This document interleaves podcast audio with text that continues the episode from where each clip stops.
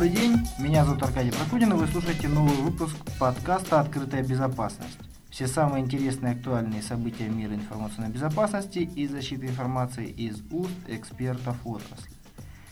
Сегодняшняя тема четвертой программы – это ЗПД, или защита персональных данных.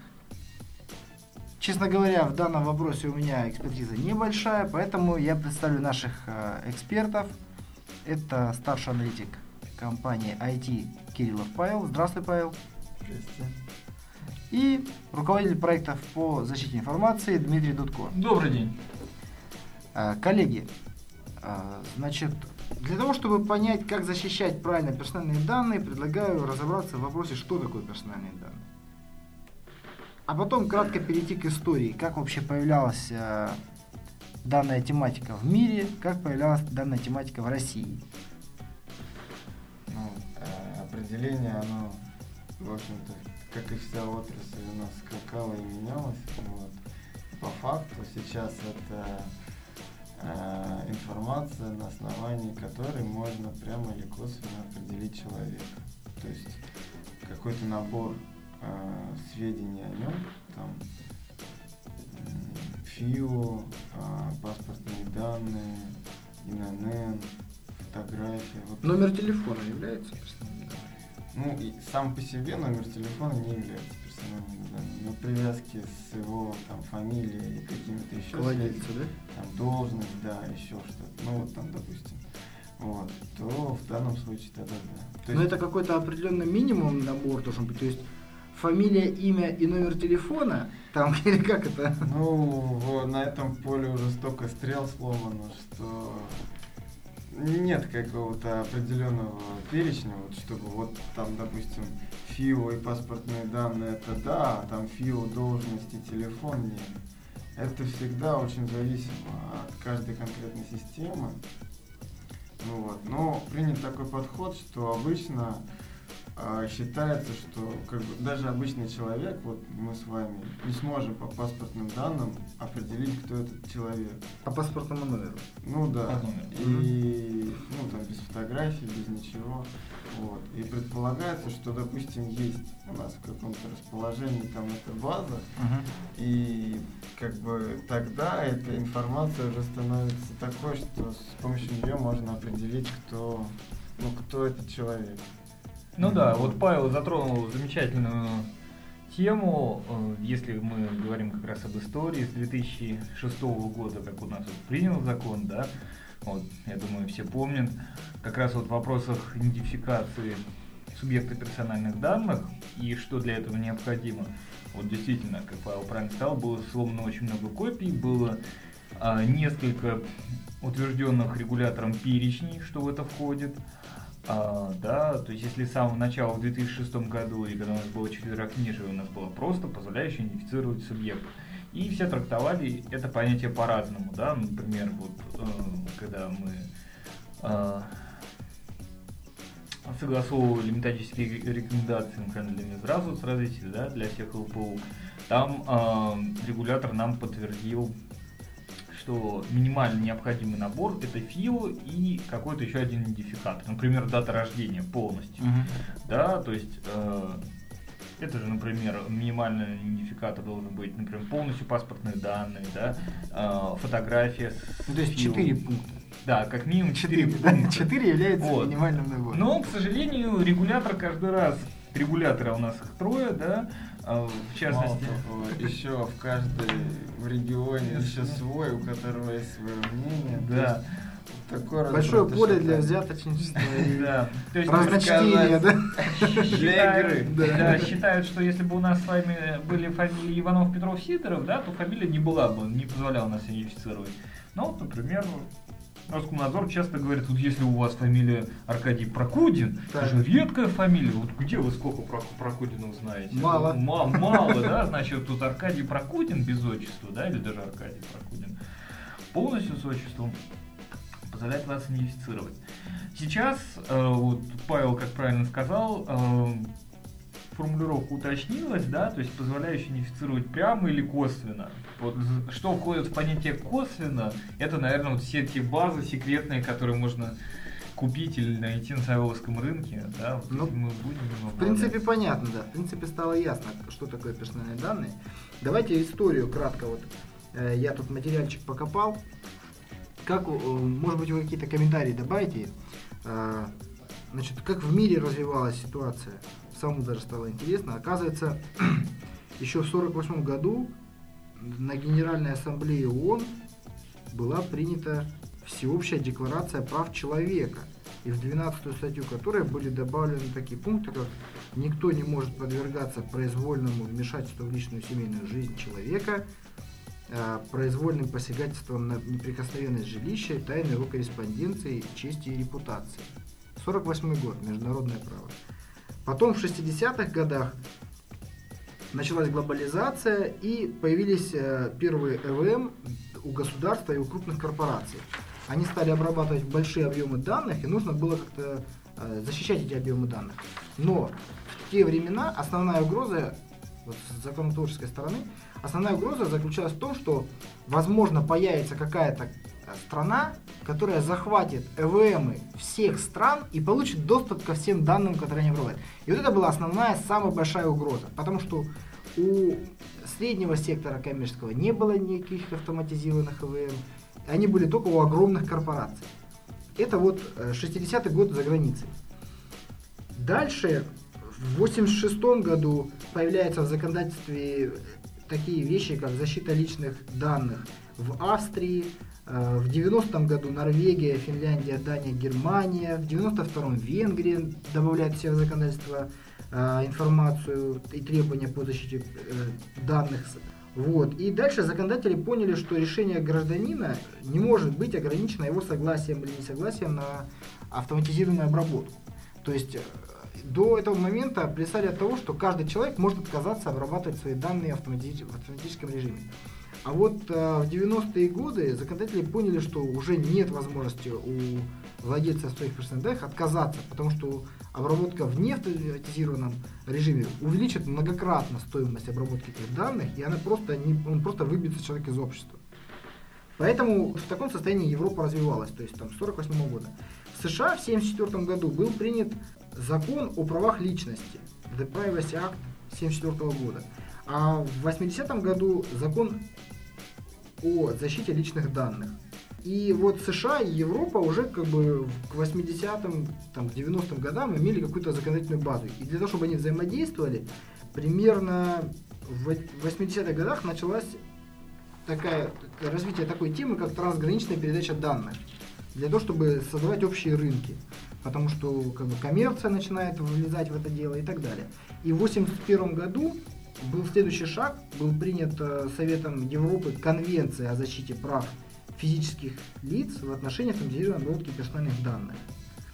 Вот. После этого в 90-м году э, Еврокомиссия начинает разработку нового документа, директивы 9546 ЕС о защите физических лиц применительно к обработке персональных данных и свободном передвижении таких данных между всех стран. Основная цель это была создание единых рынков для этой директивы. В 1995 году, через 5 лет, директива была принята государствами-членами ЕС, и как бы до 1998 года, до конца, должны были все страны ЕС ее реализовать.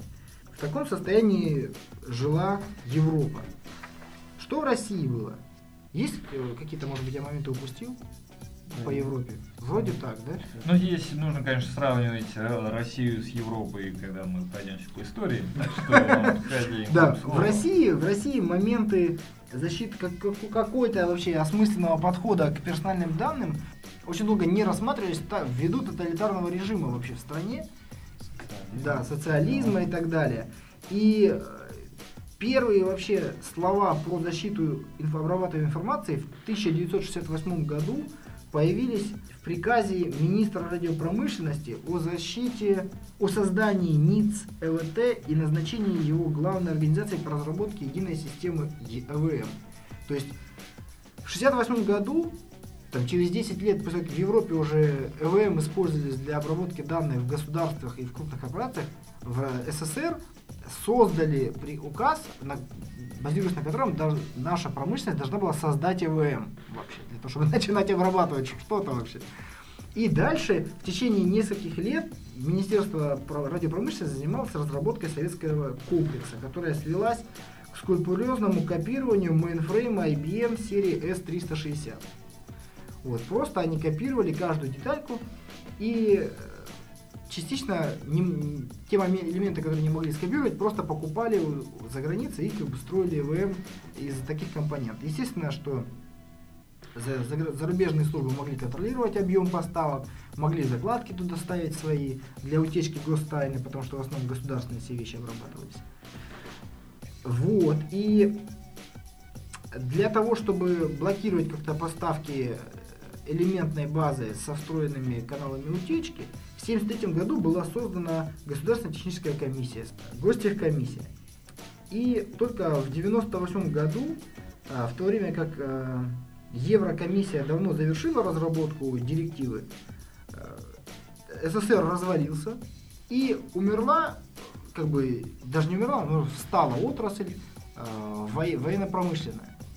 А до этого момента вся защита информации строилась для военно-промышленного комплекса. Развалившись так страна развалилась, военно, военка остановилась, то эту тему вообще никто не стал дальше разрабатывать и раскручивать.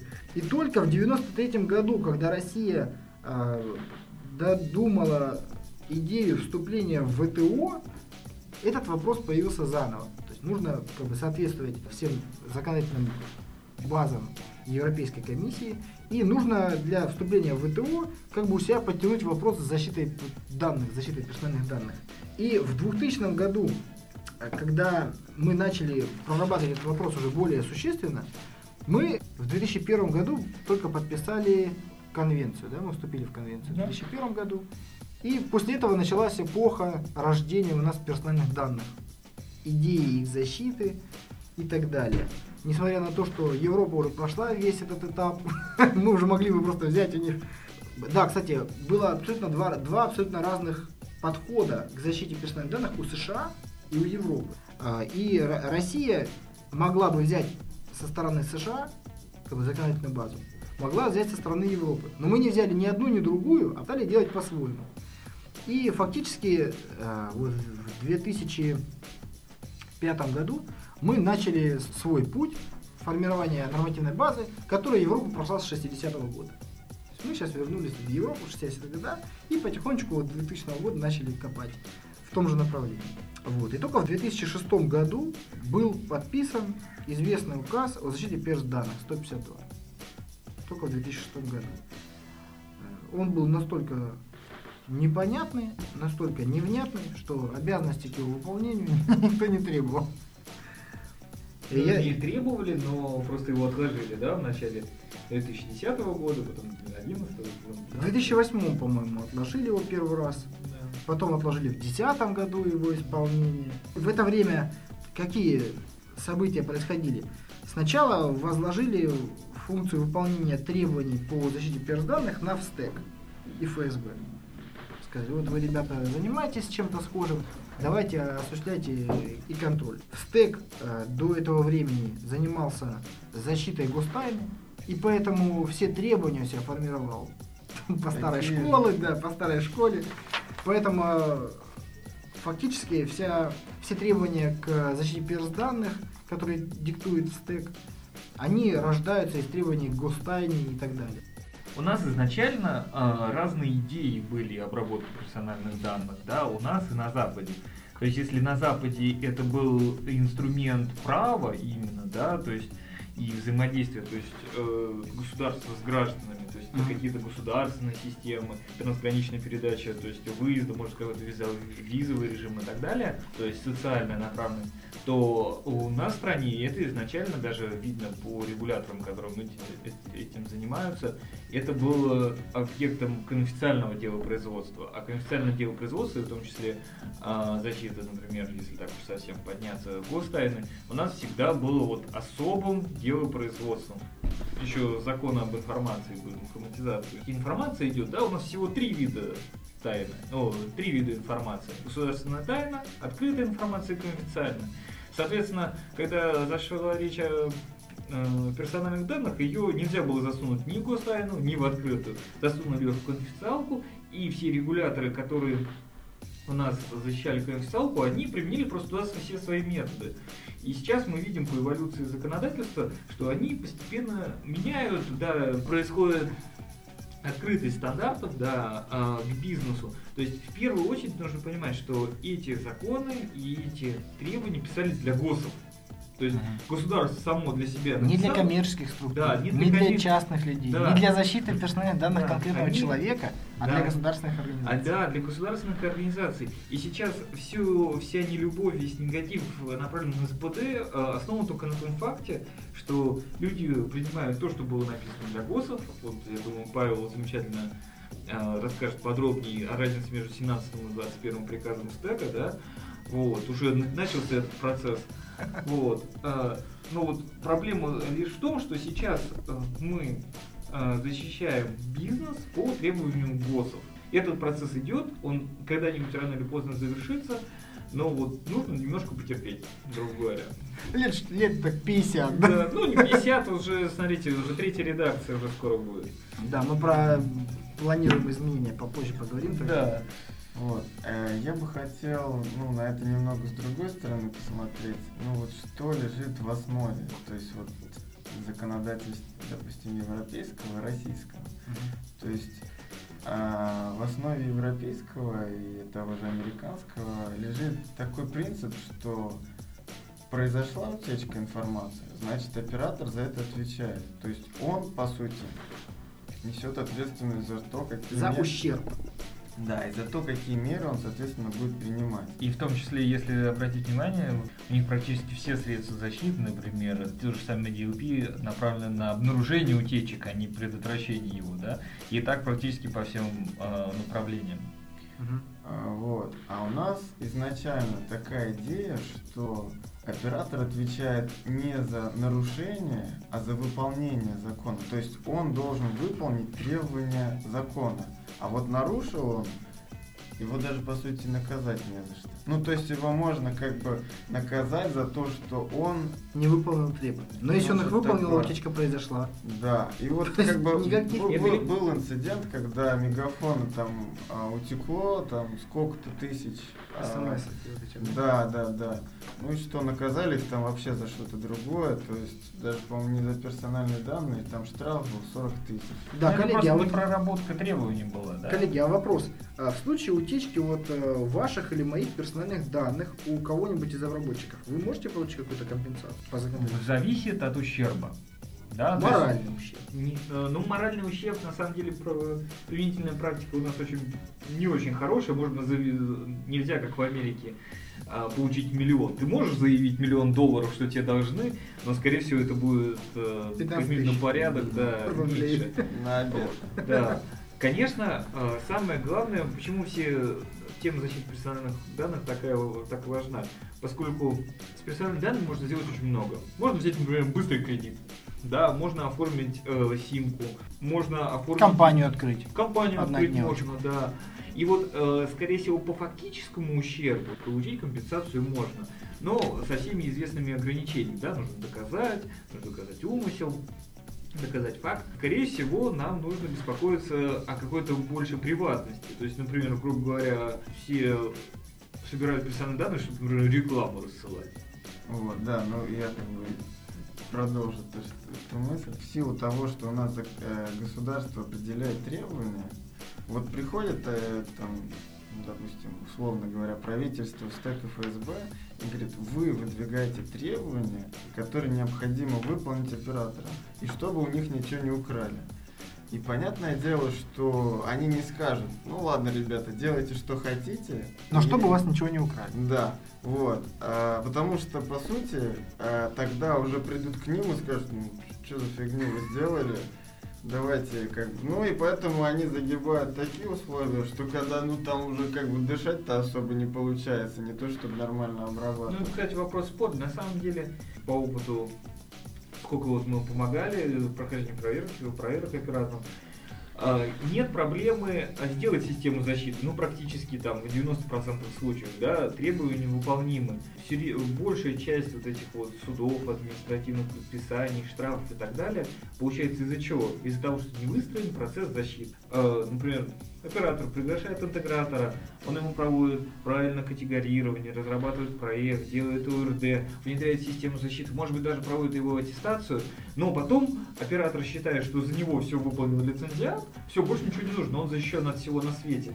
И перестает, например, э, вести журналы учета да, обращений. Или меняет да. систему. Да, меняет систему, еще что-нибудь. Меняет компьютер. Да, наполняет ее другими данными. Да. И вот именно вот это вот поддержание процесса и влечет 90% штрафов. Проблем. Да? да, так что просто нужно выстраивать процессы. Я видел много ситуаций, когда требования в стека, да, каким-то образом заменялись на другие требования, да, ну вот, например, по использованию сертифицированных средств. Да, вот если раньше это было сам на самом начале совсем обязательно, потом ситуация подвисла, а сейчас сертифицированные средства необходимо использовать для ГОСов, да, впрямую сказано, вот, то Коллеги, а вопрос такой, какая сейчас, какие сейчас штрафы и наказания за невыполнение требований? Имеет ли смысл сейчас компаниям выполнять требования защиты персонала? А раньше, насколько я понимаю, вообще смысла не имело, потому что там какие-то смешные... Вопрос рисков, опять-таки. До этого мы говорили про требования, но когда, там, я думаю, руководители организации принимают решение о том, выполнять или не выполнять какие-то требования, я думаю, он отталкивается от каких-то уже ситуаций в стране. Там есть, ну, ну, в общем, известный факт, что есть ряд крупных компаний, которые просто сказали, что, в общем-то, мы требования эти, придет к нам кто-то, мы уже будем разговаривать на месте, а так, как бы, захламлять свою систему мы не будем. Ну, в смысле, они будут э, ну, у них просто платить штрафы и... Есть так? очень влиятельные друзья, которые... Ну, просто... это незаконно, да. Это... Ну, это, ну, то есть, они говорят, что нам все равно. Ну да, это российские реалии. То есть вот так, вот мы сделаем так, и попробуйте нам сказать что-то другое. Вот. Ну, конечно, по факту в большинстве случаев компания выполняет требования. Угу. Вот. А и... какие штрафы, какие санкции сейчас? Ну, там, вот компания? есть там э, за невыполнение административных правонарушениях, там 13.11, самое известное где за нарушение ну, там 5-10 тысяч. Ну, то есть... Вообще смысла не имеет вкладывать по 2-3 миллиона рублей Но, в проект? Да, тут такие как бы интересные вещи я слышал, что, допустим, если гендиректор иностранец, то за два, допустим, правонарушения административных его депортируют из страны. Mm. Вот. Такой интересный случай был у Мегафона. Опять реклама мегафона. Ну, в общем... А если человек русский, Иван Иванович Иванов, у него в компании... Первый раз ему выпишут предписание. Он, ну, Ничего дадут, не будет. Дадут время... На устранение. Да. В следующий раз ему дадут уже за невыполнение предписаний. Это уже совсем другая статья. Какой объем? Ну да это как бы тоже. Ну, 200. М- может быть немного, да. да. А в следующий раз, по-моему, там уже можно загнуть. Я думаю, прокуратура может сделать много. Как получается? Сам Роскомнадзор, он не может, э, там, допустим, приостановить деятельность компании он может об этом ходатайствовать. То есть, допустим, он может обратиться в прокуратуру или вот как там говорят в ФСБ. И они уже спокойно могут эту контору прикрыть. Ну не прикрыть, приостановить деятельность. Приостановить ну, деятельность. Да, да, да, да. Вот. Ну, конечно, таких случаев немного. Но они есть вообще? Но они есть, есть. да. Вот. То есть, фактически у каждого владельца персональных данных, оператора, три этапа. Первый приход проверяющего органа и предписание, без штрафа, да? Э, нет, штраф 5 тысяч рублей. В любом случае, Штраф да, 5 тысяч рублей, предписание и срок там 2 месяца или 3. Ну, по-моему, они очень маленький срок. Ну, там месяц, по-моему, месяц. а если компания большая, то ну, за месяц Ма- очень мало тяжело. Что вот. А второй, второй этап это когда приходит проверка во второй раз и уже наказывает за невыполнение предписания и выписывает новое предписание? Что ну да, я бы просто не сказал, что прям вот такая последовательность. Если сильно насолят, я думаю, в первый раз могут уже там вкатать по полной. То есть это не обязательная последовательность? Не обязательно. Опять-таки, да, все на откуп общем, взяткам и личным отношениям. Ну, в общем, да, все очень сильно зависит от конкретной ситуации. То есть если это какой-то условно говоря, заказ, то я думаю, там никто не будет откладывать долгий ящик. То есть по первой проверке могут приостановить деятельность компании сразу. Чисто До устранения теоретически. нарушений. Чисто теоретически. Ну, такое возможно, да. Но по факту, конечно, То есть такое очень редко. Такой рычаг качественный у проверяющих органов. Они могут очень Да, хорошо но запугать любую компанию. так, получается. Ну да, очень. С другой ну, стороны, никто в этом особо не Да, заинтересован. все, все почему-то забывают о другой стороне э, защиты персональных данных. Что такое ФЗ-152? Почему-то все забывают, что это федеральный закон. А, например, на последнем инфосеке была замечательная дискуссия, когда некоторые уважаемые эксперты сказали, что они не любят персональные данные и высказали даже такое мнение, что репутации, например, в России не существует, она никому не нужна. Хотя на самом деле по факту это не так. Все почему-то забывают о классических рисках информационной безопасности, то есть операционных рисках, э, с переводом в репутационные. Представьте, Что бы мы ни взяли, более-менее крупную компанию, которая работает с физическими лицами. Представляете, какое количество э, городских сумасшедших в масштабах всей страны могут являться клиентами любой компании, которые Да. начинают писать запросы, а у нас, между прочим, э, любой запрос субъекта персональных данных, на который не получен ответ, может являться основанием для внеплановой проверки. То есть, если он написал э, Бабушка, вот да, бабушка написала в течение 30 дней, не получила ответа, да, пришла, пришла, спросила, где мой ответ, и сказали, да мы вообще персональные данные не Как защищаем. И пенсионный фонд мой обрабатывает персональные данные? И думаете, она не напишет Роскомнадзор, она напишет. И вы пр- представляете, ответственность э, в нашей стране э, за все выполнение федерального, зако- федерального законодательства лежит на ком? На генеральном директоре. Вы думаете, какому-то генеральному директору нужен вот этот весь, извините меня, болезнь на пятую точку? Да нет, конечно, он заплатит э, и миллион-два рублей на консалтинг и забудет про эту проблему вообще. Он Просто делегирует ее. Некоторые заказчики, некоторые из компаний эту проблему не видят. Ну да, вот, кстати, вот... Проблема, когда- наверное, кроется, наверное, в том, что, например, если говорить о выполнении федерального законодательства, вообще у нас многие не исполняют требования пожарной безопасности. Хотя там, Да. если случится пожар, то директор не просто какой-то штраф, он сядет. Ну, то есть у нас Да, русский авось да. по-прежнему То действует. есть, э, Ну, не совсем. Я вот как раз Да. был на этом, на дел Пираша, и там как раз а, ну, был круглый стол, и такие крупные безопасники, там был товарищ из банка, из сотового оператора, из сделки компании. Вот. А, значит, они как раз расставляли, какие приоритеты вот у топ-менеджеров. И, как правило, основные это вот лицензия, чтобы не закрыли. Ну, то есть, вот если это лицензируемый вид деятельности, то вот лицензия, которая определяет, э, что компания ему как бы приостанавливает свою А деятельность. кстати, практически любой крупный бизнес, э, что не возьми, лицензируемая деятельность. Да, потом база клиентов, а, вот. но это как бы тоже уже от отрасли зависит. Вот, допустим, для страховщиков это прям вообще увели базу, все, можно сразу Закрываться. да, заколачивать гвоздями окна. И уже на третьем плане, там, может быть, проскакивает вот как раз защита там персональных данных. Просто у нас и так много там различных законов, которые надо выполнять, и всегда есть какие-то способы, как можно тот или иной вопрос решить. И поэтому на персональные данные смотрят не в первую очередь. Ну, разумеется, потому что есть же бизнес. Да, да, то есть это как бы такая вещь, это бэк-офис, в котором вот там сидят бухгалтера и отдел кадров. Деньги не занимаются. Нет, деньги вообще не приносят. Не, Но- ну ты же только что сказал, что, например, вот базы, базы клиентов, это вот и есть они деньги. То есть если там не лежат... Не у каждого персональные заказчика от этого зависит бизнес, поэтому Ну. Да, да, ну как бы я согласен, что база клиентов это ключевой актив компании. Вот. И я думаю, вот как раз его-то они защищают очень хорошо.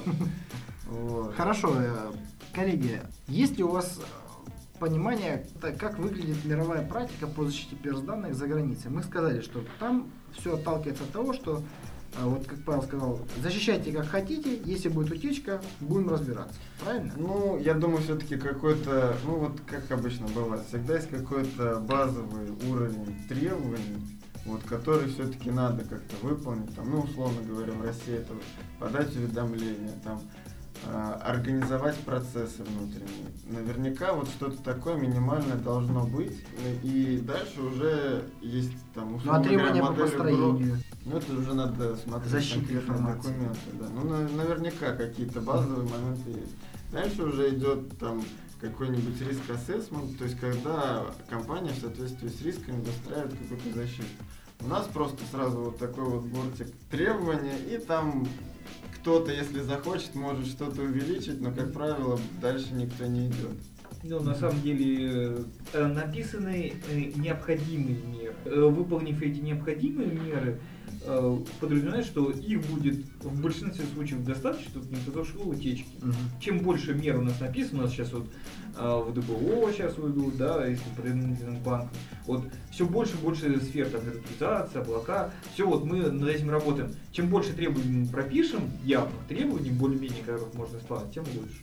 А на Западе, конечно, они идут э, от того, что мы тебе примерно напишем, э, на что тебе нужно обратить внимание, а ты уже сам э, выбирай свою меру достаточности. И если у тебя произойдет утечка, мы тебя э, будем э, проверять, насколько же ты выбрал эти меры достаточно. А какие санкции за границей? Ну, Ну, вот, допустим, тот же... Бывает, 2-3% да, от оборота может быть. Емельянников писал недавно статью, там вот а, какая-то авиакомпания, вот, А, значит, в Штатах, то есть там произошла утечка, компания отстегнула там несколько миллионов долларов. Вот, в России там тоже перевозчик, там за пять лет, в общем, у них вс- все перевозки, все это вскрылось, наказание... То есть, 40 Павел, тысяч. вы сторонник 40 ужесточения тысяч рублей, штрафов? Нет, я просто я не к тому говорю, я говорю, что тут по сути отличается философия. У нас постоянно идет централизация, то есть государство за всех все решает. Правильно. А у них все-таки они делегируют э, обязанности на самих операторов, да. То есть, чтобы они тоже несли ответственность. А у нас, по сути, за все несет ответственность государство. А вы, э, если посмотреть на проблему немножко, не то что вот мы все с разных сторон, а вот немножко снизу. Смотрите, чем более общие требования накладывает государство, тем более компетентными органами оно должно обладать, тем больше должен быть его штат. Представляете, сколько утечек происходит? Ну, наверное, тысячи. Наверное, из этих тысяч, наверное, сотни доходят до широкой общественности. И все эти сотни утечек требуют высококвалифицированных государственных специалистов, которые будут определять достаточность. Как они будут это делать? Это нужно фактически такие высококвалифицированный интегратор, только государственный делать, который будет заниматься только расследованием инцидентов. Понятно, что возможно, я не знаю, я не телепат и не сканировал людей, которые принимали наше законодательство, Может, но вполне, да, но вполне возможно, Ладно. что од- один из мотивов был в том, что а, проверить по фактически э, формально прописанным требованиям гораздо проще. А, например, еще в есть проще 2010, проверить. да, в 2010 году а, да, а, в Астеке и Роскомнадзоре этой проблемой занималась в со- в совокупности до 30 человек. Кстати, 30 человек на всю страну. Да, даже если взять с территориальными органами, а, вот вы можете увидеть это по динамике прохождения проверок. Да? Вначале их было 152, да, и потом пошло там 572, ты уже за тысячу, и сейчас, наверное, уже к 2-3 тысячам на всю страну у нас количество операторов на 35 миллионов переваливает. Такими темпами они там к 2100 году проверят только тех, кто зарегистрировался в 2006 году, да, как вот основание на прохождение проверки у нас есть, да, регистрация юрлица. Этот момент тоже нужно учитывать и понимать. У нас есть свои реалии. Коллеги, а что насчет опыта прохождения проекта Роскомнадзора? Можете рассказать, как обычно проходит проверка и на что нужно обратить внимание компании, которые проверяют? Ну, Павел. э, да, у нас тут тоже а, сложилась такая ситуация, что есть а, федеральные округа, в каждом федеральном округе есть свое управление Роскомнадзора. А, вот. И у каждого Вообще есть э, общий административный регламент, в соответствии с которым они проводят эти проверки. Он доступен. Да, он на сайте Роскомнадзора есть. И при этом еще есть типовые регламенты у каждого федерального округа. А, И, соответственно, Роскомнадзор там а, готовит план проверок на год, отправляет его в прокуратуру, и прокуратура его утверждает. То есть можно зайти на сайт Роскомнадзора и посмотреть, попала ли ваша компания Да, в список да, про- да. проверяемых. Да. Но туда можно попасть и внеурочно, Да, е- а есть неплановые проверки. Вот. а, Есть закон, там как раз описан порядок вот прохождения плановых и неплановых проверок. И оснований. А, Ну да. Так, как проходит проверка? И Вот за три как дня- себя должен вести компания, в которую пришел, по- постучали, так Роскомнадзор говорит, здравствуйте, мы Да. А вот если это плановая проверка, то за три дня там заказным письмом отправляют с уведомлением а, в адрес оператора отправляется письмо о том, что вот там столько-то человек будут там, а, могут быть там приглашенные какие-то. Такого-то числа. Да, ну число уже в плане проверок есть. Там, То есть в это число можно закрыть компанию на день, Нет, и завтра они не придут. К сожалению, не на один, Нельзя? не на один день, да. Там у них, в принципе, максимально это 20 рабочих дней. Вот, но они при определенных ситуациях могут этот срок увеличивать. Ну, там, по-моему, больше 40. Ну, то есть не спрячешься. Практики. Нельзя просто закрыть двери, сидеть тихо и не пускать никого. Нет, про это мы вам не расскажем, Аркадий, пока вы не обратитесь к нам за помощью при прохождении проверок. А, Хорошо. Да, вот. А, И, соответственно, приходят, их надо жда- ждать с чаем, с плюшками. Удовлетворять. Да, вот. Дол- должна быть папка документов. Ну, они, соответственно, А что за документы нужно? а, ну, перечень. Что им показывать, а что нет? Лучше такие какие-то... То, что скрыть нельзя, лучше показать. Вот. То, что как бы это действительно определенные бизнес-процессы, которые компания выполняет каждый день, их проще описать и показать, что да, вот у нас так мы делаем.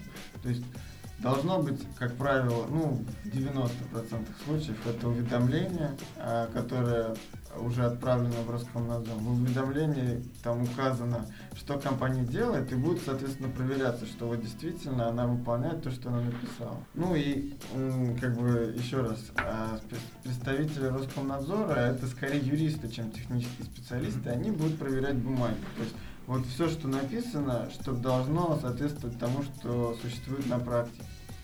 Что назначены и ответственные за организацию обработки, что а, определены места хранения, там, допустим, бумажных носителей, если речь идет о неавтоматизированной обработке. Есть положение, в котором описано, как это все проводится, что сотрудники ознакомлены и расписались, что вот да, мы прочитали все это, мы все знаем, и мы выполняем в соответствии с этими положениями. Будут ли они смотреть оборудование? Имеет ли оно сертификат? Будут ли смотреть лицензионный Windows? Э, они могут это делать с привлечением либо экспертов, либо с привлечением уполномоченных органов. Это СТЭК, ФСБ. А Роскомнадзор может посмотреть э, техническую составляющую в плане ее легальности. То есть, например, Windows э, легально куплен, что, например, система... В рамках не- этой проверки. В Или в рамках проверки по лицензионному. ну, Не, не. Логика такая. Да, если следовать об- обратно, вы обрабатываете персональные данные, например, а, в 1С. 1С у вас функционирует как система, да, на базе, например, платформы Windows, да, э, таких-то компьютеров. И, соответственно, если вот так вот мы дошли до начала, да, и с ней работают люди, которые работают с персональными данными, и возвращаясь обратно, а, знают ли люди, как работать с персональными данными, а, на чем они работают, э, собственно говоря, купили мы Windows, ввели ли мы систему в эксплуатацию, половина систем у нас э, фактически эксплуатируется без соответствующих бумаг, фактически без проекта, без акта. Да, про- просто взяли, поставили и все остальное забыли. И, соответственно, как у нас э, описан процесс обработки персональных данных, да, то есть от людей к процессу, от процесса к людям. Вот так вот ра- разбирая все вот эти цепочки, они находят, собственно говоря, или не находят соответствие или несоответствие. Конечно, Роскомнадзор, наверное, вас не накажет за то, что вы используете нелицензионный Windows, да, но а, будет большой вопрос, как вы ввели систему в эксплуатацию, Не если у вас да, не выполняется требования по лицензионной частоте. То есть, получается, они бумажные, да, вот любую они могут. Ну а техническую, то есть уже там какие-то настройки или что-то такое, это уже как бы Ну, э, аккредитовано. Фактически, если у вас э, лежат документы, лежит проект по, защите персданных, в котором сказано, что у вас используется лицензионная да, российская криптография для защиты канала связи, например, да? Роскомнадзор удовлетворится тем, что написано? Или он пойдет посмотрит, как у вас реально это сделано? Нет, Защищает нет, ли он- канал он- действительно эти он, колонки? он не обладает такой компетенцией, чтобы смотреть вот Правами, именно- очередь. Ну, да. Правами Ну, то есть можно их не пустить, Нет, пусти, не пустить их нельзя. смотреть, оборудовать. Павел правильно сказал, что они Или даже, могут. скорее всего, не, не э, не только юристы, они формалисты очень большие. Да, например, э, в нашей практике были случаи, когда уведомление о проверке э, не было правильным образом доставлено, да, но приходилось кладывалось на ресепшн, да, типа там для генерального директора, то есть не под роспись. И когда проходила проверка и э, составлялся акт, а, мы в конце писали, ребята, у вас основания для проверки не было, вы э, в правильном порядке не уведомили э, генерального директора, главного ответственного лица, да, об этом. И, собственно говоря, нарушений было по итогам не нашли, разумеется, хоть они какие-то мелкие шер- шероховатости и были. То есть чисто, формально, по всем пунктам, да, необходимо Мгм. на, на каждый пункт ФЗ и административного регламента доставить бумажку. Сейчас административный регламент не то, что, что был в 2009 году, когда там были, например, описаны конкретные документы, которые проверяются. Да, вот сейчас там вот так вот по процессам. То есть, если у вас есть требования, да, обработки согласий субъектов персональных данных, вы должны показать весь процесс. Вот они, собственно, бумаги.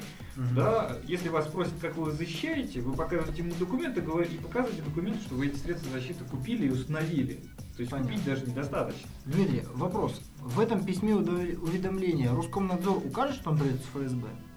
Да, Должен. Должен Должен. указать. То есть Всех, кто придет. Всех, кто, придет. да. Первый раз, когда к вам приходит, вы просто проверяете, кто к вам пришел. По документам. По документам, да. То есть, если там оказываются люди, например, взяли в последний момент, пригласили аккредитованного эксперта, да, со стороны, посмотреть, а его нету в приказе, да, в вы его- приказе прям фамилии. Да, прям фамилия. То есть вы этого эксперта можете не пускать. Лучше, конечно, его пустить, да, понятно, что там через день вам, а, да, начальник отдела сотрудник, которого к вас пришли проверять, он подпишет дополнение к приказу, как-то можно, да, это обойти, но э, лучше его пустить и зафиксировать, э, не знаю, там, через систему СКУДа, через выпуск э, пропусков, да, э, что этот человек пришел раньше, чем нужно, проверял раньше, чем нужно, и потом это у вас будет дополнительным плюсом при разговоре о возможных найденных нарушениях, да. Ну, то есть вы скажете, что у нас тоже есть козырь в рукаве, вы Да, вот не да. уведомили, давайте как-то сходить Да, и это дальше идет а, обычное нормальное человеческое общение, когда люди говорят, что у вас такие-то как вот с пере- с тайной переписки, да, можно найти, что человек, например, э, ворует и пишет об этом, да, но только не нарушая э, тайны личной переписки. Понятно. Коллеги, а насколько грамотнее стали проверяющие органы за последние там, несколько лет? Выросла ли компетенция у них? Компетенция, Вы- безусловно, выросла. Да, Постоянно проводят проверки. Да. Тоже набивают свои шишки, набивают опыт. То есть люди там сейчас работают уже грамотные. Ну, уже сколько? 7 лет. Наверное, уже. ну проверка все 5. Ну, да, но я к тому, что... Но тогда Да. работало 30 человек. То есть сейчас работает там сколько человек в среднем? Ну, сейчас я не знаю. Ну, тысяча, да? Ну, вот тут как... Ну, это тысяча, когда опыт появлялся, начал вообще? Ну, год назад, ну, два года назад. То есть, наверное, еще не такие матерые. Нет, но всегда, всегда бывают казусы, и там вот тоже Волков рассказывал, что присутствовал на ну, проверке Роскомнадзора, вот, и когда запросили сертификаты в стек на документы, он им предоставил, а, ну, у нас же как там все написано, что Запросили все наследство, что ли, сейчас? да, А, ну, то есть, что средства защиты должны пройти, да, проверку в установленном по закону порядке. да, и, Соответствие, проверку соответствия. Ну и как бы нигде не сказано, что это сертификация. Вот, и он предоставил им там, э, в общем, документ, который они сами сделали, э, декларация соответствия, словно как-то так она там называлась. Они долго думали, думали, но в итоге согласились. Не смогли Да, найти основания да, отказа. Да. То есть все-таки еще не до конца у нас продумана эта база, да? Ну да, в общем, есть нестыковки, есть всякие, поэтому, в общем-то, и появляются все новые и новые изменения в законы и Да, норматив. Да, вот, то есть очень, э, особенно в регионах, распространена практика добавления в качестве оснований каких-нибудь закрытых руководящих документов, вот, которые никто никогда не видел, ДСПшных. там, Дмитрий, вот, а а, насколько я понимаю, у нас последние изменения в 152-м ФЗ были когда? В 12-м? В 11 да? Там как, там еще, еще мелкие изменения вносились, но они касаются там госуслуг, что там, допустим, согласие не требует. Павел, а сейчас планируются ли какие-то изменения в ближайшее время? Да, планируется. Ничего не скажешь. Пока нет. Ну да, Ну- это у нас как все любят обсуждать проекты, да, обсуждают, обсуждают, Ну да, руки там ломают, а потом все остальное переворачивается с ног на голову. Когда уже выпускается, я думаю, так мы же не это вообще просили. Все принято. Да. Ну понятно. Ладно. Спасибо большое, коллеги. А, Я думаю, было очень интересно. Вопрос по защите перс-данных мы постарались максимально открыть. А, Наших э, постоянных слушателей приглашаю в группу LinkedIn. В сервисе LinkedIn открытая группа «Открытая безопасность». Там регистрация свободна для обсуждения новых тем, для э, предложения своих идей, которые мы можем обсудить либо с вами, либо с экспертами различных организаций. Да? Спасибо большое, коллеги, что у вас было время да, ответить на такие вопросы. Надеюсь, что мы не последний раз с вами встречаемся. Да, спасибо за приглашение. До свидания.